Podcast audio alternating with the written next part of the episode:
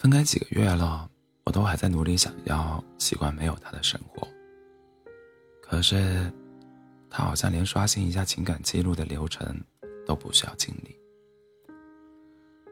说这句话的是西西，她和男朋友算是和平分开，但毕竟爱了那么久。西西一直还没有走出来，对方却早就晒出了和新欢的照片，基本算是无缝衔无缝衔接。那样子就像是在说：“你看，没有你之后，我过得一样很好，甚至更好了。”这件事让我蛮唏嘘的。时代更迭，人类的力量变得越来越强大，但唯独感情，从古至今，从始至终，总是难以操纵。我以为爱情可以填满人生的遗憾，然后制造更多的遗憾，却偏偏是爱情。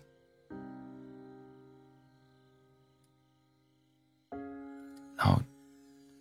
然后制造更多遗憾的，却偏偏是爱情。命运总爱捉弄爱情，有的人越是想要留，越是留不住；越是想要忘，越是忘不了。需要多长时间才能忘掉一个人呢？答案因人而异。有的人只需要几天时间，就可以拍拍衣襟，喜迎新欢。有的人花上一年半载，也不见得完全恢复上一段感情里消耗的元气；还有的人遗忘这个过程，被拉长到无限期，无限期的惦念着这个人的好，无限期的画地为牢，无限期的抱有死灰复燃的期待。现实里，到处有不公平，感情也一样。某些人不费吹灰之力就能完成的事，怎么至于另一些人呢？怎么至于另一些人，即便花光了力气，也见效甚微？忘记一个人不是说说那么简单的，不管是想念还是想起，都会忍不住探听对方的近况，想知道在分开的时间里，对方过得好不好，怕他好。又怕他不好，希望他像自己一样不适应，也有一点偏执的期望。他会不会也曾几次三番输入自己的手机号，想拨通却又马上挂断？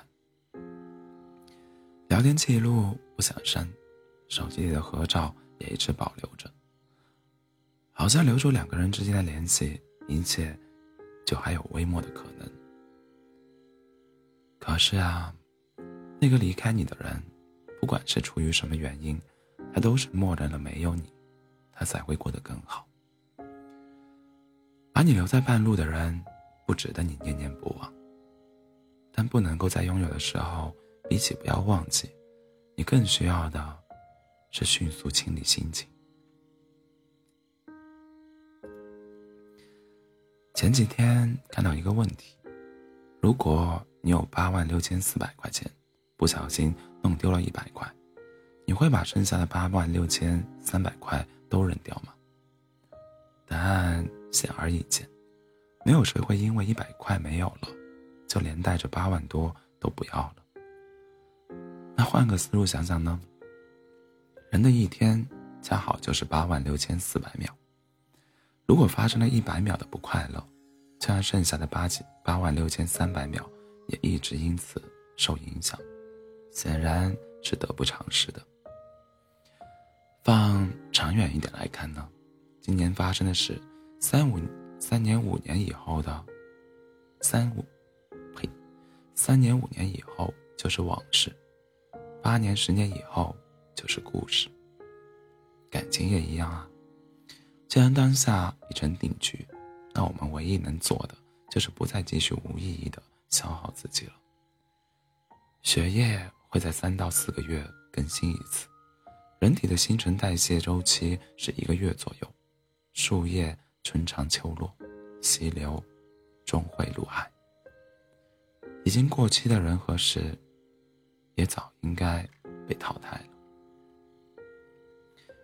前几天重温电影《这个杀手不太冷》，看了一句台词：“岁月在你脸上刻下衰老，却在我心底刮走回忆。成长是不得已的告别。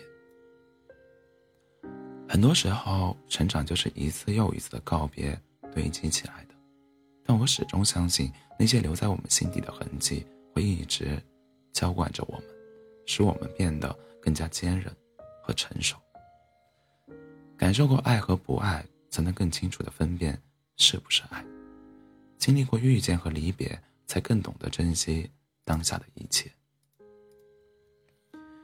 学会和注定消散的人和事告别，是每一个人人生的必修课。说完再见，就不要回头了，大步朝前走吧，前面有太多的好风景都在等着你呢。晚安做个好